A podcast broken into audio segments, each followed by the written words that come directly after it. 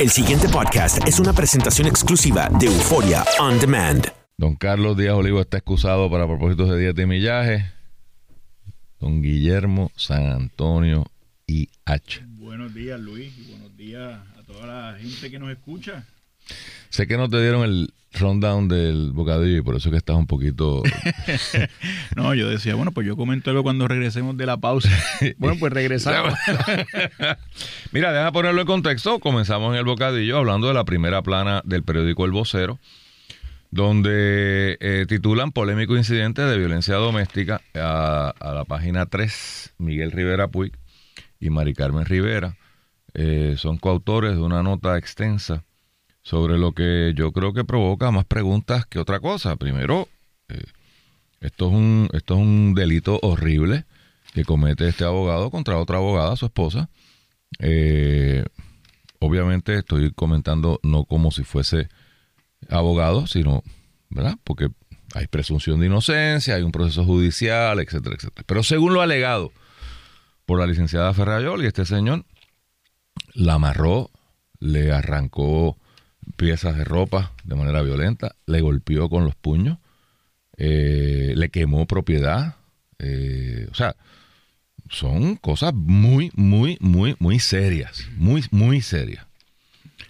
Y aquí el, el, eh, eh, el vocero, digo, Miguelito Rivera Puig nos tiene acostumbrado a, buenas, a buenos escritos, sobre todo el tema policiaco y citan lo que dice el protocolo y se cuestiona, o yo cuestiono aquí, le lanzo pues, la, invitación a... ¿Dónde está Jennifer González? Que lo despachó así como que no, yo no... Pues, ella no fue la que le pidió la renuncia a Pichito Rezamora a la menor provocación. ¿Dónde está la Secretaría de Justicia? Y no quiero hablar de Héctor Ferrer. O sea, porque hay tanta vehemencia en unos casos y hay esto se debe investigar más allá del proceso criminal que estaba en curso y habrá sus vistas y, el acusado tendrá todos los derechos que le asiste la Constitución y será defendido por los abogados y veremos a ver qué pasa eh, en, ese proceso. Pero, ¿por qué? Y hago la pregunta. O sea, este país cada día y este gobierno, este gobierno, tiene menos credibilidad todos los días. La gente mira y, y- y dice, ah, eso, eso. Pues mire, alguien me debe explicar por qué a alguien de Garden Hills no se le aplica el mismo peso de la ley procesal. De nuevo, y quiero enfatizar, yo no estoy pidiendo que se le violen los derechos a nadie. Si hay alguien que defiende los, los derechos de los acusados, soy yo. Pero hay unos protocolos. Y de nuevo, si es que hay una excepción, que le expliquen. Porque la impresión que uno tiene cuando uno lee esto, y lo dije en el bocadillo y lo reitero, si esta persona, su dirección, en vez de Garden Hills, hubiese sido Barrio Obrero, hubiese sido Nemesio, hubiese sido Country Club, estaría preso. No estaría tomándose retratos con Bill Clinton. Eh, Guillermo. Sí, eh, pues de entrada, Luis, eh, para mí es, es incómodo el tema porque, Lo sé. Porque yo he trabajado para ambos, para Francisco, para Verónica, y he trabajado con ambos desde que comencé la, profesión en un bufete de Atorrey. Ambos eran abogados allí, coincidí con ellos allí, luego trabajé con ellos también en la firma que tienen ahora. Eh, mis hijos conocen a sus hijas. Eh, y tan reciente como hace una semana está la licenciada, que no voy a mencionar su nombre porque entiendo, ¿verdad?, que pues las víctimas... No, pero es uno que está publicado Sí, por está ahí. publicado, pero yo, yo le digo a la licenciada y ya la gente sabe quién es. Eh, pues está ahora del otro lado, o sea, representando a otro, otro cliente y me enteré, ¿no?, por, por unos carteos, este... eh, y por ellos, pues, pues, pues he sentido siempre eh, respeto y, y, y, y- y- y me, y, me, y me llama, me, me, me, me duele todo lo, todo lo que leo, por supuesto. Es, ine- es inexcusable eh, la conducta que se alega. Por supuesto que mi solidaridad eh, está con, con la víctima, con sus hijas. Y, y, lo- y los hechos que se relatan, pues, pues constituyen todavía ese flagelo del que como sociedad no nos logramos desprender de personas eh, que son capaces de, de- de tratar a una mujer, un ser humano, como si fuera un, Una cosa, un una animal, propiedad. un- Bueno, a los Ni- animales no se puede eso, tratar así. Ni eso, como una cosa. Sí. Eh, y yo creo que aquí tiene que hacerse justicia eh, y yo creo que la gente no puede tener una sensación de que, como la que tú has expresado, sensación que se, que se va nutriendo cuando uno Como lee artículos cosas. como el de Miguel Rivera Puig, que, que da cuenta de que hay una especie de, hay, varias incongruencias. La fecha de la querella, me parece que uno le ponen una fecha, en otras aparece que Cuatro otra días fecha. policía aguantó la información. Algunas O dicen sea, que la fue policía hay que investigar. Pesquera, ¿qué vas a hacer? Algunas dicen que fue un incidente por la tarde, otros que fue un incidente de madrugada. Porque fueron que más de un incidente. Porque Por se relata uno en marzo y uno en febrero. Y sobre todo, eh, es verdad, más allá de la, de, de- de la condena, que, que, si, si los hechos se cometen como son narrados, ¿verdad? Y pues, pues es una cosa abominable. Eh, yo eh, lo que creo también es que es un error de juicio, ¿verdad? Yo diría en qué cabeza cabe que a 24 horas de tú pasar un proceso como este, que a 24 horas de uno salir libre bajo fianza de unas acusaciones así, tú estés pavoneándote con Bill Clinton, con Jennifer González y enseñando las fotos por las redes sociales y presentándote como el gran este celebrity, cuando lo que debe estar es, eh, eh, en, en- un eh, evento que no tiene nada que ver con este tipo de, de, de- de pavoneo público, este Luis. Entonces me parece pues un error de juicio en el medio de esta situación. Primero que él haya colocado a Jennifer González y a Bill Clinton en una, una circunstancia, una situación así. Presumiblemente no sabían, ¿verdad? Pero él sí sabe lo que está pasando y no, lo, no, lo- no los acerques a esta situación, ¿verdad? Eh, tan terrible que para colmo la, la víctima es empleada de Jennifer González. Correcto. Entonces imagínate tú de la, situación eh, incómoda y por demás irregular que rodea todo esto. Yo eh, estoy de acuerdo contigo para todas las partes. Lo mejor es que esto se maneje correctamente, que todas estas incongruencias se aclaren, que las autoridades eh, manejen esto como cualquier eh, querella de esta naturaleza con el mismo rigor eh, y pulcritud para que y sobre todo esta que está en el ojo público para que todo el mundo después esté satisfecho con cómo se llevan los procesos. El resultado será el resultado. Y lo que aspiramos es que se haga justicia. Eh, y la justicia se hace con la verdad y que el que ha hecho algo cumpla por eso. Eh, pero se hace con un proceso también que sea justo que sea correcto y que no deje eh, indicios o, o, o mácula en el camino Según el vocero, y cito, según documentos oficiales hubo dos incidentes. El domingo, primero de abril, el abogado y cabildero sacó a su esposa de la casa de ambos, no le permitió llevarse a sus dos hijas, la amenazó por teléfono y le quemó sus pertenencias. El otro eh, incidente había ocurrido el 2 de febrero, eso ya se va par de meses. Eh, ¿El 2 de febrero? El 2 de febrero dice el periódico. En horas de la madrugada, Pero cuando... eso no, eso no, eso, ¿hay una querella sobre eso o es que el- el- es, la, es la investigación del periodista? Es que, bueno, según documentos oficiales, dice- dicen los periodistas. Ok. Así que debo suponer que han visto algún documento. Y eh, según sigo leyendo, el otro incidente había, había ocurrido el 2 de, fe- de febrero en horas de la madrugada, cuando Dominic, según el relato judicial, según el relato judicial, o sea que esto obviamente es acceso A la vista. a la vista a los documentos que están en el tribunal.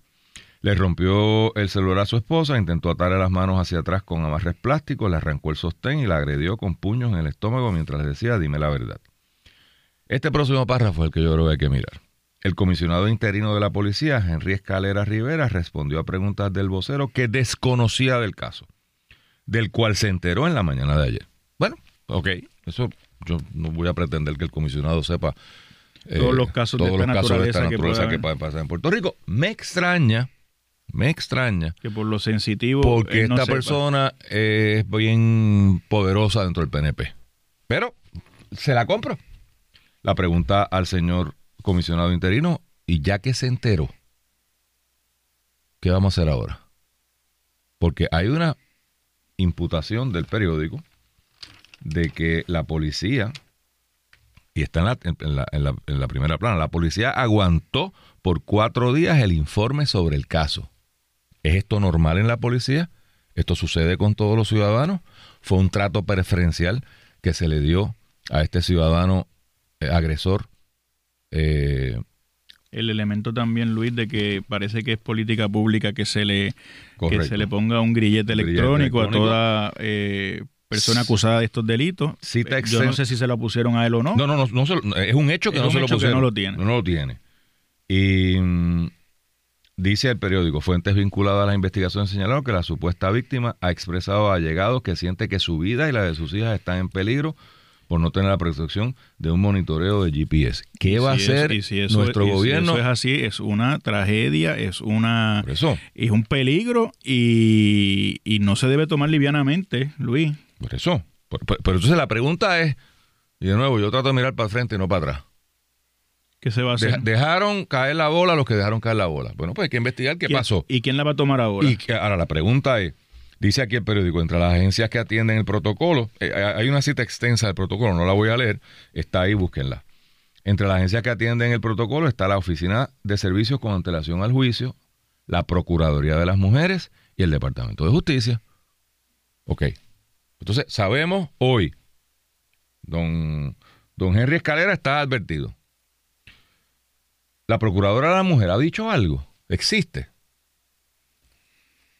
Pregunto, No la habían colgado esa mujer. pues yo no sé. Pero alguien tiene que estar corriendo aquello allí, ¿no? allí. ¿Qué va a decir? Ya se enteró, o sea, va, voy, a com- voy a comerme el embuste de que nadie sabía nada. Tremendo, ya lo sabemos. Esto es como el WhatsApp. Está bien, mira, na- nadie sabía que era juez. Cool. ¿Y qué vamos a hacer ahora? O sea, ya, ya lo sabemos. Ya sabemos el lío. Es lo mismo aquí. O sea, el Departamento de Justicia nos puede ilustrar en cuanto, y mirad, puede ser que haya una excepción al protocolo y aplica en este caso, pues explíquenlo. ¿Tú pen- Tremendo. ¿Tú Yo lo que no quiero pensar es que la excepción es que vive en Garden Hills. ¿Tú pensarías que no es que no es que ha habido errores en la tramitación de estos papeles? ¿Tú crees que más bien Yo no, yo, no- Eh, yo, yo creo que la, la sus- influencias aquí? yo creo que la suspicacia del país, porque poco importa lo- también lo que yo crea. eso es lo que Mi preocupación es la suspicacia del país, la falta de confianza del país en sus instituciones. Entonces, cuando vemos un silencio absoluto de yo no sabía, yo llegué ahora mismo. O sea, la, la Oficina de Servicios con antelación al juicio autorizó el viaje fuera de la jurisdicción. Porque cuando uno está en fianza, le ponen restricciones al afianzado. Los casos que yo he tramitado usualmente dicen, usted no puede salir de la jurisdicción. Digo, tiene que informarlo. a veces le quitan el pasaporte, A veces le cosa quitan que el no pueda irse del No, no, y, te lo advierten, no puedes estar en sitios donde hay eh, gente de dudosa reputación. Lo pon, así mismo lo dice sí, la- las condiciones de fianza. ciertas horas. Ahí usualmente te restringen un horario, dependiendo del caso. Usted no puede estar en el licor de la esquina dándose el palo. O sea, hay unas restricciones que se le imponen, porque la fianza es un privilegio, digo, es un derecho, ¿verdad? Pero está condicionada. Puerto Rico es un derecho. Un derecho, sí, pero no es un derecho absoluto. No, claro. El derecho a estar libre bajo fianza no es a estar en libertad absoluta. Correcto. Es a estar libre bajo fianza. Bajo fianza. Entonces, la pregunta es, ¿qué condiciones impuso aquí la- él o la juez? Es que no estoy claro, si fue una, una o Yo un- entiendo que fue una juez. Pues, pues, la bien. jueza, dice, la jueza Keila Díaz Ah, aquí está, de la la, sala de investigaciones del Tribunal de Bayamón señaló la vista preliminar para el 24 de abril, tras determinar causa para arresto. ¿Qué significa, señores? Para explicar esto y tal vez eh, dejarle dar opiniones y dar un poco de hecho. La ley 54 tiene dos vías y son independientes. Una es una vertiente criminal, que es la que se está actuando aquí. Aquí hay una acusación que va a regla 6, se determina causa probable, va a vista preliminar y va a un juicio en su fondo. Y la persona está expuesta a, ir a la cárcel. ¿verdad? Por estos delitos de agresión.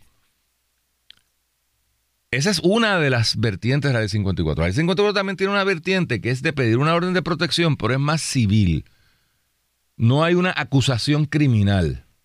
La víctima, pues, toma esa decisión. Mira, yo lo que, yo lo que, mi objetivo no es meter preso a nadie. Mi objetivo es que esta persona no se me acerque más. Y va a un tribunal, expone las razones por las cuales puede, eh, por las que entiende que esta persona la, ha agredido, la ha hostigado, la ha acechado. Y el juez la escucha, o lo escucha, porque esto va lo mismo para los dos lados, ¿no? Y determina, pues mire, si procede y ordena entonces a esa otra parte, eso pena de desacato, usted no se puede acercar al trabajo, a la casa, etcétera, etcétera. Esa ley fue enmendada para en esa eh, vertiente civil, eh, la empresa para quien trabaja la víctima pueda a la vez también solicitar una orden de protección para la empresa. Son dos intereses tutelados distintos. Esas son las enmiendas más recientes. Hago esta explicación porque no todo el mundo que esté involucrado en la ley 54 está expuesto a, ser acusado de delito. Es una decisión de umbral, pero aquí sí. Por lo tanto, aquí se consultó con unos fiscales. Aquí hay una fianza. ¿Qué condiciones se le impusieron a esta persona? Porque llama mucho la atención, como titulan aquí en Cacuy, como tú señalaste, que sale de allí, se monta un avión y se va para Miami a darse la buena vida. Pues alguien tiene que haber autorizado eso o no hacía falta autorización. O estamos en un país que después de estas imputaciones que son muy serias, Digo, no hay no hay nada que buscar y, ya y nos dice el periódico que la, víctima, la licenciada, teme por su vida.